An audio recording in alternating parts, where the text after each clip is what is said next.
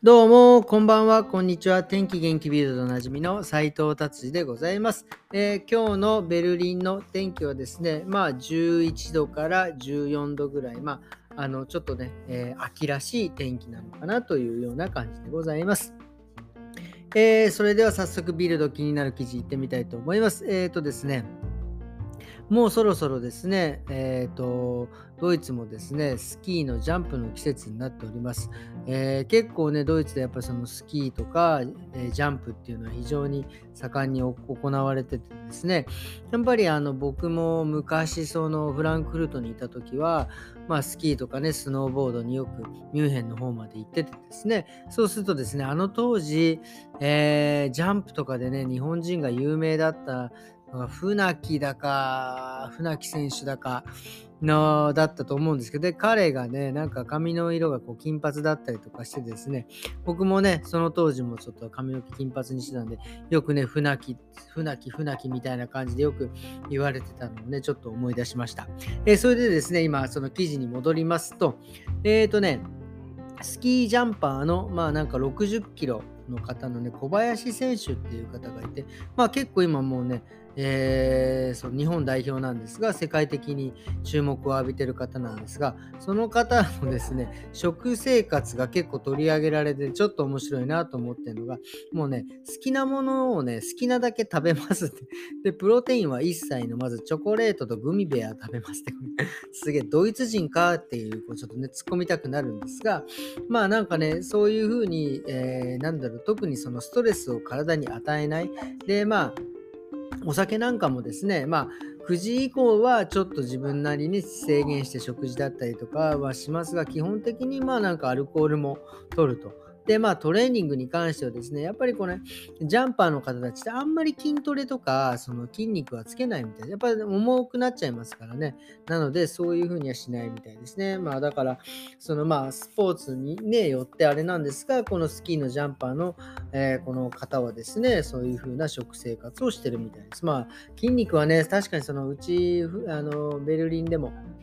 うちのお店でも結構その、何て言うんですか、えー、とサッカー選手なんかもね、昔来てくれててですね、サッカー選手の人が言ってました。あんまりね、筋トレは実はあんまりしないんだよなんていう話して、やっぱりね、えー、筋トレするとですね、ちょっとまあ重くなってスピードが出る。まあ、だからそれもね、ポジションによってなんでしょうけど、やっぱりそのスピードでね、を重視するポジションの方は、やっぱあんまり筋肉つけないみたいな話をね、してましたということで、次の記事に行ってみたいと思います。さあ、次はですね、えっ、ー、と、やっぱり秋がね、なんか非常にいい、今年の秋は素晴らしい秋だっていうふうに取り上げられてます。まあ、さっきもね、天気の話しましたが、あのね、10月でもう今もう僕もね、もう本当に紅葉、家の周りも紅葉でですね、さらにですね、温度もですね、まあさっき11から14度とか言いました。あったかくなるとね、20度までいかないけど、まあ、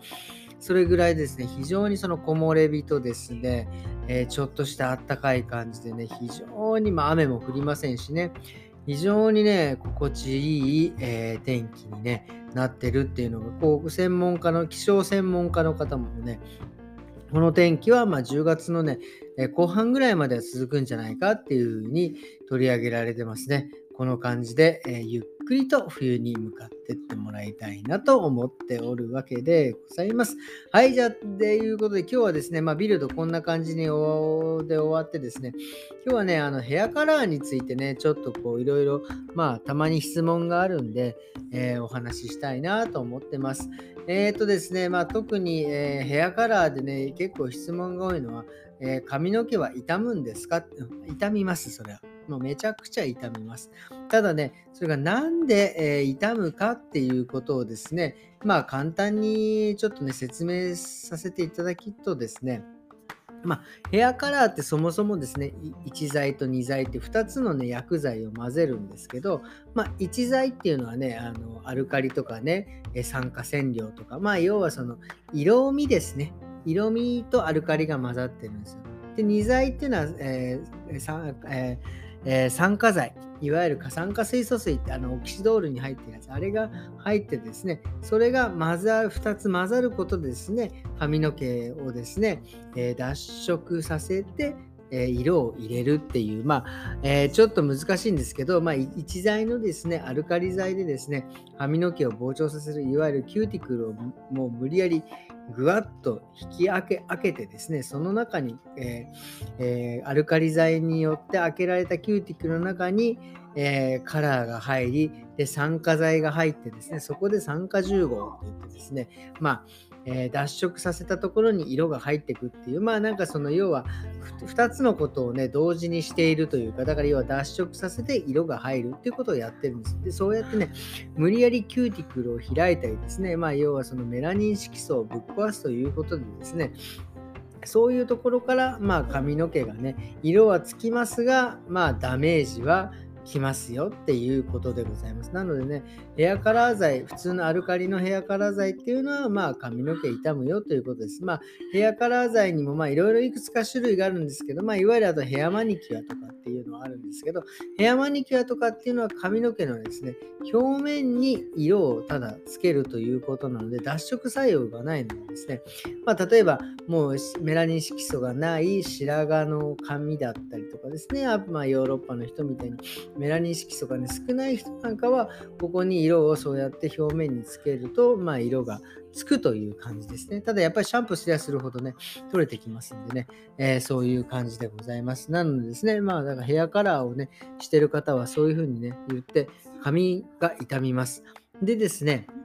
あの、頭皮に関しても、頭皮に関してもね、まあ、もちろんね、あのー、えー、頭皮が傷まないっていうことはありませんがですね、昔ほどですね、炎症を起こしたりとかですね、そういうふうに、え毛根にね、ダメージを与えるっていうことはですね、非常に少なくなってきました。まあ、あのいわゆる、まあ、変な話よくこれも言われるんですけど、まあ、妊婦さんの人とかがですねヘアカラーするとですね胎児に影響があるんじゃないかでも今はね